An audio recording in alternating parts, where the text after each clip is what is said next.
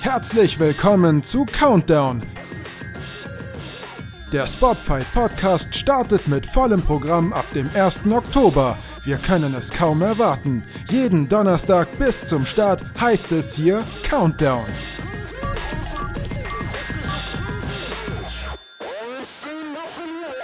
Wir sind weiterhin auf der Road to Spotfight Podcast. Jetzt ist es nicht mehr lange. Wir fiebern schon drauf hin, wenige Wochen bis zum Start und hier in der vorvorletzten Ausgabe an meiner Seite heute jemand, der sich noch gar nicht in diesem Format Countdown zur Wort melden konnte und zwar der zweite Wrestler im Bunde. Einen habt ihr schon kennengelernt, Damek und hier habe ich jetzt eine Wrestling-Legende, möchte man sagen, am Start.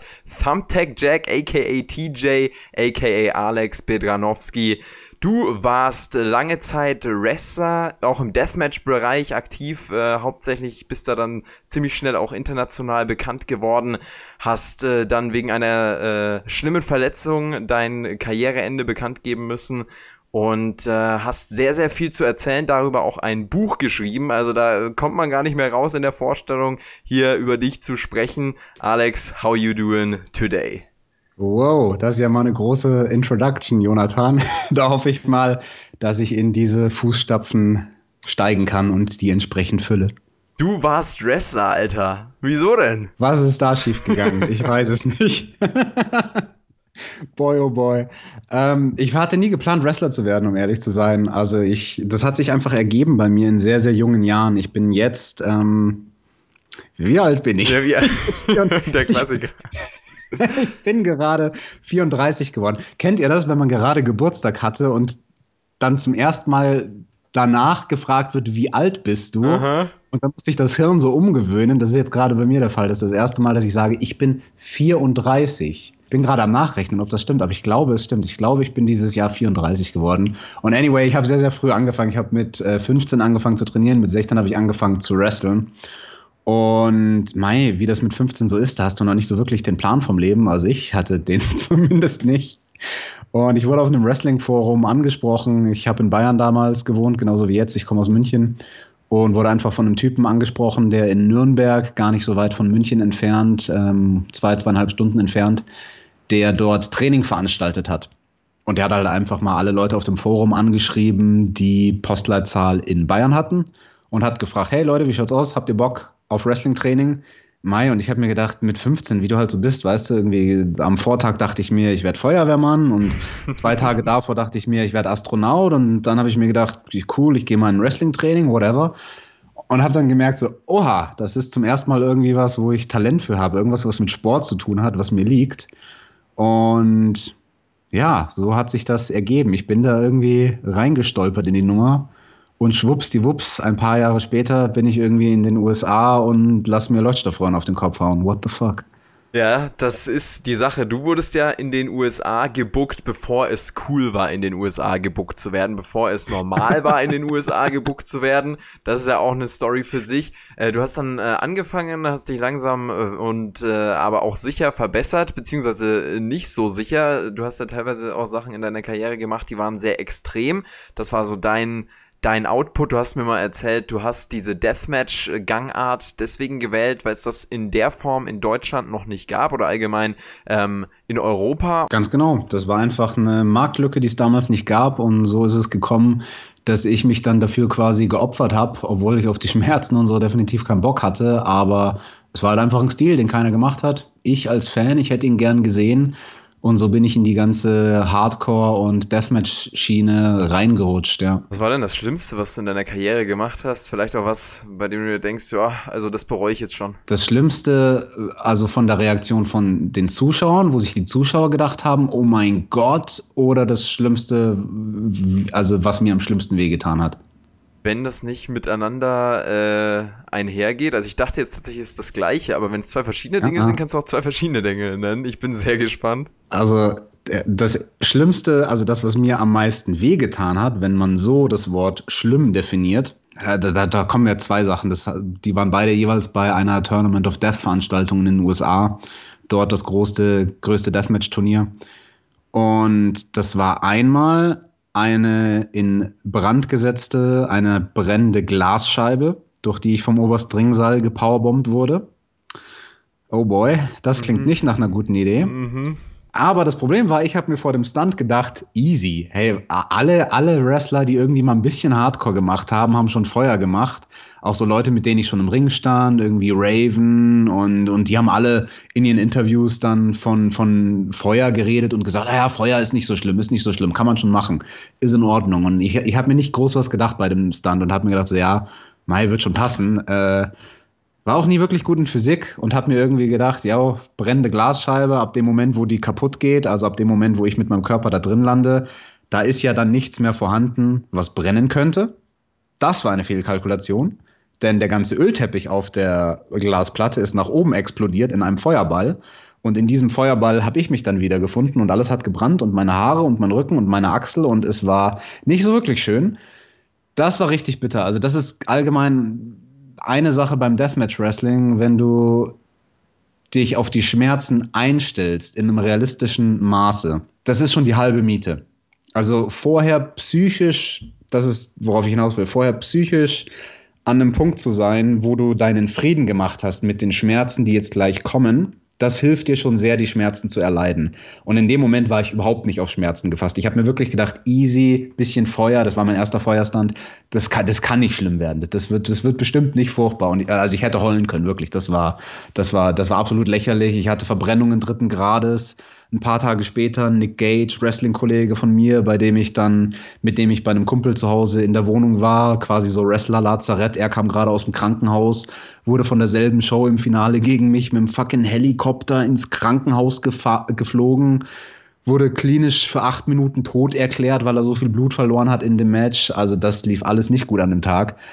Und mit dem, wie gesagt, hatte ich dann so Lazarett ein paar Tage später und der schaut mich nur an und schaut meinen Arm an und mein Arm ist halt von oben bis unten einfach nur noch grün und, und vereitert und widerlich. Und dann meint er nur, TJ, green is not a good color. You, you should go to the hospital. Und das war vielleicht tatsächlich ein guter Rat, dann ins Krankenhaus zu gehen. Das war die eine Sache und das andere bei einem anderen Tournament of Death, eine, eine Last Ride Powerbomb auf Betonsteine. Ouch. Damn it. Also man merkt ja auch schon bei deinen Erzählungen, das war ein anderer Wrestling-Stil, der auch äh, aktuell immer mehr ausstirbt. Also Deathmatch Wrestling in der Form äh, war tatsächlich zu der Zeit, als du es groß gemacht hast, du hast es ja auch mit groß gemacht, äh, kann man ja nicht bezweifeln, ähm, war es relativ populär, zumindest populärer, als es jetzt aktuell ist. Definitiv. Also das schönste Kompliment, was ich eigentlich oft von Leuten kriege, ohne jetzt irgendwie arrogant klingen zu wollen, ist, dass sie sagen, hey, du und die Riege von Leuten, mit denen du da im Ring gestanden bist und Deathmatches auf einem ganz anderen Level gemacht hast, auf einem sehr kunstvollen, auf einem sehr sportlichen Level, wirklich auch mit viel cleverem Storytelling und alles sehr, sehr innovativ. Kollegen wie John Moxley oder Drake Younger und Sammy Callahan und Scotty Vortex und Danny Havoc und Masada, wir waren so eine Regel, die sich darauf verschworen hatten, quasi genau das zu machen. Also innovatives Deathmatch Wrestling mit Storytelling, wo auch das eigentliche Wrestling einen großen Fokus kriegt, wo es eben nicht ein Abschlachten ist, sondern ja, ein sehr blutiges Spektakel, aber ein, ein clever erzähltes Spektakel und vor allem eins, was sicher ist, was so sicher ist wie irgendwie möglich. Ich weiß, das klingt für viele Zuschauer oder für viele Zuhörer da draußen bestimmt sehr absurd zu hören, was, sowas kann doch nicht sicher sein, doch kann es. Das ist am Ende des Tages auch nur ein Handwerk und man geht zwar großes Risiko, aber man kann das Risiko, wenn man es clever macht, so sehr minimieren wie nur irgendwie möglich. Und ja, die Generation, die nach uns kam und die seitdem Deathmatches macht und wie gesagt, es stirbt mehr und mehr aus, die geht dann nicht mehr so clever vor, sondern die sind sehr, sehr rücksichtslos ihrem Körper gegenüber, dem Körper des Gegners gegenüber und also was ich aktuell beim Deathmatch Wrestling beobachte, ich habe nicht mehr viel Kontakt damit, aber das, was ich sehe, ekelt mich extremst an, weil es einfach Kollegen sind, die, die komplett rücksichtslos mit ihrem Körper umgehen und die da nicht, die da nicht mit einer Smartness rangehen, ne? sondern denen es wirklich einfach nur darum geht, hey, der coolste von uns ist derjenige, der sich am krassesten abschlachtet in dem Match. Und das war halt damals nie unser Approach. Und ja. Erzähl uns doch noch ganz kurz, was der Spot war, bei dem die Fans dachten, dass er am krassesten war. Den haben wir jetzt noch gar nicht erwähnt und dann habe ich nämlich noch eine andere sehr spannende Frage für dich. Also ich, ich weiß nicht, ob das die, die beste Antwort ist, aber eine Sache, eine der Sachen, die mir in den Kopf springt, ist dieses relativ ikonische Bild, wie ich die äh, Spritzennadel einmal quer durchs Gesicht stecken habe, also quasi in der einen Wange rein und auf der anderen Seite vom Gesicht, bei der anderen Wange kommt die Spritzennadel wieder raus und ähm, das Ganze mit blutverschmiertem Gesicht da ist viel zusammengekommen. Ne? Also das war dann am Ende des Tages auch, ich, ich sag mal, viel Effekthascherei, wodurch das ganze Blut, das nochmal tausendmal schlimmer aussah, als es vielleicht am Ende des Tages war. Das ist so die, die eine Sache, glaube ich, auf die ich zumindest am meisten angesprochen werde. Ich weiß nicht, ob es die eine Sache ist, die die Fans am krassesten oder so fanden, aber zumindest die, die am populärsten ist, ja. Hm. Ja, und das war aber tatsächlich, wie du dann auch nochmal in einem anderen Podcast, den wir aufgenommen haben, ähm, gesagt hast, nicht ganz so krass äh, schmerzhaft und auch nicht überhaupt nicht unsafe. Äh, wer dazu mehr hören will, kann gerne mal auf Patreon äh, klicken. Da ist der Podcast äh, schon online. Da haben wir über die Innovation im Wrestling gesprochen, weil du ja einer der innovativsten äh, Wrestler auch vor allem in dieser Szene warst, wahrscheinlich der innovativste. Und da schließt auch gleich meine Frage an. Du hast ja mit deinem Charisma, mit deiner Kreativität, mit deinem Input dann einen mega Unterschied gemacht. Du hast diese Szene geliftet. Das sagt nicht nur ich, das sagt auch, das sagen sehr, sehr viele Leute, mit denen ich äh, über dich gesprochen habe. Ich habe ja äh, im Rahmen meiner Dokumentation Kampfkunst Dressing in Deutschland, die for free auch auf YouTube verfügbar ist, könnt ihr euch gerne nochmal anschauen, wenn ihr das noch nicht getan habt. Da habe ich äh, in einer Folge auch deine Karriere so ein bisschen äh, behandelt und vor allem eben dein dein äh, Schicksal mit äh, dem Karriereende dann letzten Endes. Und da kam eben ganz oft auch äh, das Statement, dass du einer der Mitbegründer von dem Deathmatch-Boom in Anführungszeichen warst. So groß war es ja nie, aber es war schon deutlich populärer, als wir es heute kennen. Und es ist auch tatsächlich überhaupt nicht mein Stil. Die Frage, die ich jetzt äh, stellen will, Du hast in dieser Deathmatch-Szene so einen großen Unterschied gemacht. Denkst du, wenn du einen anderen Wrestling-Stil gefahren wärst, nicht in dieser Deathmatch-Szene geblieben wärst, sondern in, in andere Richtungen gegangen wärst, hättest du vielleicht eine größere und längere Karriere noch gehabt? Oh, das ist eine sehr interessante Frage, die mir jetzt so auch noch nicht gestellt wurde. Du fragst speziell nach einem Wrestling-Stil. Ich, ich glaube, dann müsste ich sagen, nein, weil ich dafür einfach gar nicht die, ich weiß nicht, das klingt so krass, wenn ich jetzt sage, dafür hätte ich nicht genug Talent gehabt oder nicht genug äh, körperliche Skills oder athletische Skills oder wie auch immer man es ähm, ausdrücken will.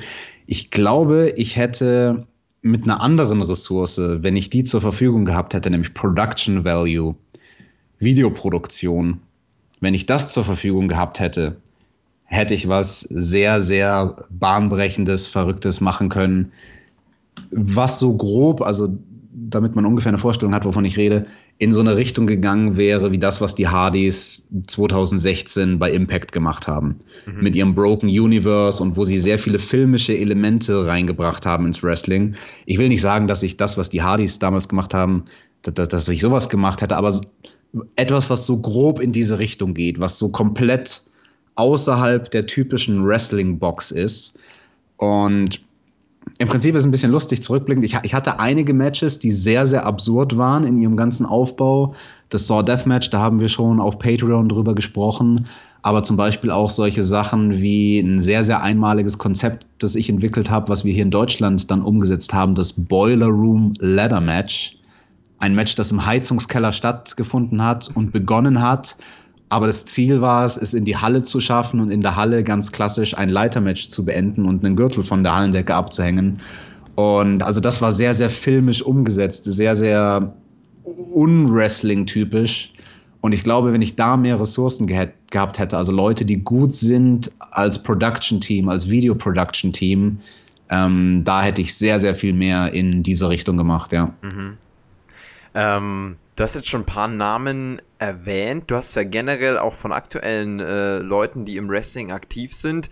Äh, wenn, wenn wir da WWE zum Beispiel einschalten, dann sehen wir da ja Woche für Woche einige Leute, mit denen du ganz, ganz dicke bist. Alistair mhm. Black fällt mir da zum Beispiel ein, Tommy End. Mhm. Ähm, Wer fällt dir da aktuell ein? Wer gerade im, im, Wrestling so ein bisschen abgeht, wer mit dir lange auch einen Weg gegangen ist? Es gibt viele, die, die, die einen kürzeren Weg mit mir gegangen sind. So Leute wie Sami Zayn zum Beispiel, mit denen dann ich persönlich zwar nur ein Match hatte, aber mit dem ich extrem viele Shows bestritten habe.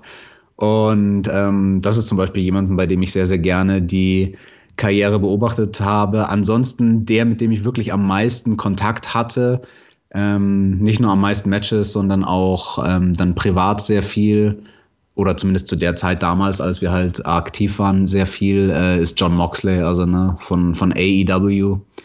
Und bei der WWE wäre es tatsächlich ähm, Tommy, also Alistair Black. Also mit dem war ich sehr, sehr, sehr eng befreundet, habe auch damals viel, viel Zeit mit ihm verbracht in, in Amsterdam, habe da sehr, sehr oft übernachtet im Rahmen von unseren Wrestling-Wochenenden und war auch einfach so gerne zu Gast bei ihm zu Hause. Der hat mir, keine Ahnung, bei privaten Schicksalsschlägen zur Seite gestanden, als was weiß ich, meine Cousine sich umgebracht hat und dann war er der Freund, der halt ähm, am, am nächsten an mir dran war und, und da dann quasi eine, eine Schulter zum Anlehnen angeboten hat. Ja, das ist schon, äh, das ist schon crazy, seine, seine Kollegen zu sehen. Oder auch Ricochet. Mit Ricochet habe ich bei der CZW sehr, sehr oft den Lockerroom geteilt. Wir hatten zwar jetzt nie ein Match gegeneinander, aber den kenne ich auch, seitdem er ein spargeldürrer Junge war mit einem riesen Afro auf dem Kopf.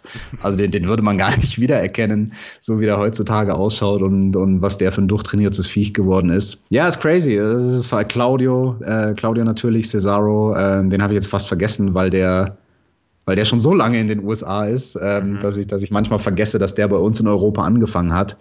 Ähm, der war ja auch so dieselbe Riege wie mir, also so die erste Riege von äh, neuen europäischen Talenten Anfang des Jahrtausends. Ähm, natürlich auf einem ganz anderen Level. Ne? Also ich, ich will mich jetzt da nicht irgendwie auf ein gleiches Level wie äh, Claudio Castagnoli stellen. Ich habe einen ganz anderen Stil gemacht als er und das wäre ein kompletter Vergleich von Äpfel und Birnen. Aber bei ihm ist das sehr, sehr geil einfach zu sehen. So dieser Typ, den ich seit Anfang des Jahrtausends kenne und der sich halt dann aus der Schweiz nach oben geboxt, beziehungsweise nach oben gerestelt hat auf die weltgrößte Bühne und das Ding dort einfach seit fast jetzt auch zehn Jahren bei der WWE rockt mit einer Selbstsicherheit. Das ist schon, also es ist absurd. Also es, es, es wird, glaube ich, niemals nicht absurd sein, seine Weggefährten dort zu sehen. Ja. Mhm. Kann ich mir vorstellen. Ähm, was guckst du denn aktuell an Wrestling? Also guckst du da bei WWE rein? Guckst du bei AEW rein? Was, was verfolgst du da aktuell? Also WWE kriege ich schon so das Gröbste mit. Das Einzige, was mich da aber aktuell wirklich interessiert, ist, glaube ich, wie bei vielen, äh, der, der 24-7-Title, weil das durchaus teilweise ganz nette Momente hat. Und die ganze Bray Wyatt Storyline mit dem Fiend, das finde ich sehr, sehr nice. Das ist genau das, wovon ich vorhin gesprochen habe. So mhm. dieses ein filmisches Element ins Wrestling reinbringen. Das finde ich sehr, sehr clever gemacht. Auch wie er, wie er sich traut, einfach andere Elemente zu haben. Alleine zum Beispiel die, so ein kleines Detail, was nicht viel diskutiert wird bei den ganzen Reviews. Diese, diese, ich weiß gar nicht, ob man es eine Musik nennen kann. Ich würde es vielleicht diese Klänge oh nennen, yes, die im Hintergrund laufen während im Ring nur mit minimaler Beleuchtung gerade so sein Gesicht zu sehen ist, während er jemanden attackiert, wie jetzt da ähm, gestern bei Raw eben auch. Und ähm, einfach diese, diese verrückten Klänge, die dann im Hintergrund zu hören ja. sind. Was, was so Wrestling untypisch ist, weißt du? Ähm, das finde ich sehr, sehr nice. Das, das feiere ich ab. Also da, da werde ich dann selbst wirklich richtig Fan und, und bin gespannt, was irgendwie in der Storyline als nächstes passiert. Ansonsten AEW, das ist ähm, für mich gerade aktuell das Nummer eins Ding, was ich mit Abstand am spannendsten finde. Ähm, da finde ich nicht alles gut, was sie machen. Also gerade was Pre-Shows angeht, da schüttel ich teilweise den Kopf und denke mir, ey, ihr verscheucht da so viel potenzielles neues Publikum, was ihr gewinnen könntet. AEW macht aktuell ein großartiges Produkt für, für den Die Hard Wrestling-Fan. Aber wenn es darum geht, einen neuen Markt zu erschließen und auch neues Publikum zu kriegen oder eigentlich neues, altes Publikum, ich glaube, das Hauptziel für AEW sollte sein, Publikum wieder zu bekommen, was in den 90ern bei den Monday Night Wars dabei war, dann abgesprungen ist, seit 20 Jahren kein Wrestling mehr gesehen hat. Und ich glaube, genau diese Leute, und da sind wir bei vielen, vielen Millionen Leuten in den USA, die sollten sie versuchen wiederzukriegen. Und ich habe ein bisschen Angst gehabt, vor allem also bei den ersten zwei AEW-Shows mit den Pre-Shows, dass sie, dass sie genau dieses Publikum damit vergraulen, weil sie ihnen komische Insider-Humor, Comedy-Sachen vorsetzen. Und das, obwohl sie in den Main-Shows dann einfach Weltklasse-Niveau-Zeug zu bieten haben. Ne? Also, ähm, That remains to be seen. Das wird interessant, auf äh, wo da die Reise hingeht für AEW. Und ansonsten, ähm, ich, ich verfolge New Japan ganz oberflächlich. Also ich sehe im Prinzip nur die zwei größten Shows des Jahres. Und bei Lucha Underground bin ich irgendwie hängen geblieben bei der dritten Staffel. Da Same. bin ich wie auch, bei dir auch? Ja, irgendwie fast jeder habe ich das Gefühl. Und das ist eine gute Frage, woran es liegt. Ich habe auch neulich nochmal drüber nachgedacht, aber Lucha ist auch bei mir verloren gegangen. Ja, interessant, Alex. Mensch, ich bin sehr, sehr gespannt auch darauf, wie es äh, bei äh, dem Spotify-Podcast dann äh, weitergehen wird und was wir da noch so von dir zu hören bekommen. Das wird sicherlich auch spannend. Wir werden sicherlich mal über AEW quatschen, vielleicht auch mal über den WWE Pay-Per-View. Das wäre ganz interessant, da mal deine Meinung zu, zu hören, wobei ich dich damit auch nicht foltern möchte. Wir sind da sehr, sehr ähm, gespannt, absolut. Ja, Jonathan, keep in mind, ich habe eine Weile für die WWE gearbeitet und musste mir jeden Pay-Per-View live anschauen. Also ich bin das gewohnt. Genau, das ist vielleicht noch ein interessanter Punkt. Du hast für WWE äh, im äh, ja hinter den Kulissen, sage ich mal, gearbeitet. Das ist auch was mhm. ganz, ganz Spannendes. Das wissen vielleicht auch gar nicht so viele, dass nach deiner Wrestling-Karriere, äh, die ja, kann man vielleicht auch nur der Vollständigkeit halber ansprechen, ähm, das ist ja ein ganz, ganz großes, krasses Ding gewesen. Ähm, und zwar ein Wirbelsäulenbruch. Äh, du kannst gehen, du, du kannst dich uneingeschränkt bewegen, aber es war ein Wirbelsäulenbruch, der wirklich auch nochmal deutlich schlimmer hätte ausgehen können. Ähm, da musstest du deine Karriere dann beenden und ich will das hier gar nicht ausfüllen, was ist eine Story, die du auch schon ähm, sehr, sehr häufig erzählt hast. Schaut einmal gerne in die Dokumentation rein ähm, oder speziell in die Folge zu Alex und zwar Leidenschaft, Kampfkunst, Wrestling einfach googeln oder äh, auf YouTube suchen, da findet ihr das auf jeden Fall. Da könnt ihr euch die Story nochmal auch sowieso dem Ganzen viel gerechtwertender anschauen. Oder ihr guckt äh, und oder im Slash, ihr guckt bei Alex mal auf meinekämpfe.de rein. Da hat er nämlich ein Buch veröffentlicht und das ist auch eine große Empfehlung. meinekämpfe.de. Ähm, das kann man sicher auf jeden Fall auch mal geben. Kämpfe mit Ä, auch ohne AE. Da könnt ihr das als Taschenbuch holen oder als Hörbuch. Hörbuch habe ich mir zum Beispiel gegönnt. Hey, das war echt auch ein Erlebnis und da ist das nochmal genauer ausgeführt. Ähm, genau, und dann ging es zur WWE. Was äh, ganz kurz beschrieben noch, wie, wie, wie kam es dazu und was, was ist da abgegangen? Also für die WWE habe ich gearbeitet, knapp zwei Jahre lang als Content Manager für ihren YouTube-Kanal hier in Deutschland. Und wie ist es dazu gekommen? Ähm, I don't know. Manchmal fallen die Wür Würfel irgendwie glücklich, so wie du sie selbst gar nicht fallen siehst. Ähm, long story short, also ich habe eine Weile bevor das Angebot von der WWE kam, ein Interview gedreht. Das war für einen Kumpel von mir einfach nur ein Studienprojekt von ihm. Ich habe mir nicht groß was bei gedacht, aber der Kameramann, der dort mit dabei war, der hat sich die Story gemerkt von diesem Typen, der da irgendwie selber mal gewrestelt hat und der ziemlich viel Ahnung zu haben scheint von Wrestling. Und ein paar Monate später wurde der und sein Team wurden sie angeheuert, um auf dem roten Teppich für die WWE was zu drehen hier in Deutschland bei einer Veranstaltung. Und den hat jemand gefehlt auf dem roten Teppich, der Interviews machen kann, der Medien versteht und der Ahnung vom Wrestling-Business hat und speziell vom WWE-Produkt. Und ja, der Typ hat sich an mich erinnert, guter Freund von mir, Greetings, Konrad, Maddox. Und ähm, ja, so kam das, dass ich dann zum ersten Mal für die WWE was gemacht habe. Und eine Weile später, nach, nach diesem Interviewabend auf dem roten Teppich, haben sie dann sich dazu entschlossen, die, die Europa-Strategie zu ändern. Das hat dann zum Beispiel auch den YouTube-Kanal betroffen. Und well, ich war irgendwie der einzige Typ in Deutschland, der die zwei Skills hatte, die sie gebraucht haben. Suchmaschinenoptimierung, das habe ich in einem Job davor schon äh, jahrelang gemacht und eben Ahnung vom Wrestling-Business. So I guess I was the lucky chosen one. Mhm. Nice, nice, nice. Ja, das gab's auch noch. Äh, und ich will jetzt gar nicht zu viel noch nachfragen, denn wir werden dich ja jetzt ähm, beim Spotfight Podcast äh, immer wieder auf den Ohren haben und da wirst du sicherlich noch die ein oder andere interessante Story droppen. Und ich denke, wir können es hier für dieses Countdown-Teaser-Format auch erstmal beenden. Ich bedanke mich auf jeden Fall für deine Zeit, fand das sehr, sehr spannend. Hast du noch irgendwas zu pluggen? Ich habe ja auch schon viel übernommen, meine Kämpfe zum Beispiel. Hast du noch was in petto? Oh well, Twitter at ThumbtackJack oder Instagram at Alexander Betranowski. Ich antworte überall, es dauert vielleicht eine Zeit, aber wenn ihr mich ein, zwei Mal anhaut, dann kommt auf jeden Fall Feedback zurück. Ich freue mich auch immer über Feedback übers Buch, also wenn ihr euch das irgendwie gönnt, dann, dann lasst mich bitte wissen, wie ihr es fandet. Das, das höre ich immer sehr, sehr gerne. Und ja, yeah, ansonsten, Leute, äh, stay in touch, seid fleißig in den Kommentaren. Schreibt uns, worauf ihr Bock habt. Schreibt uns, was für Themen ihr spannend findet. Und dann diskutieren wir das. Oh yes, ich bin sehr, sehr gespannt. Der Spotfight-Start, so lang ist es nicht mehr hin. Wir sind sehr, sehr gespannt. Verabschieden uns. Dankeschön fürs Zuhören und bis spätestens zum nächsten Mal. Ciao, ciao.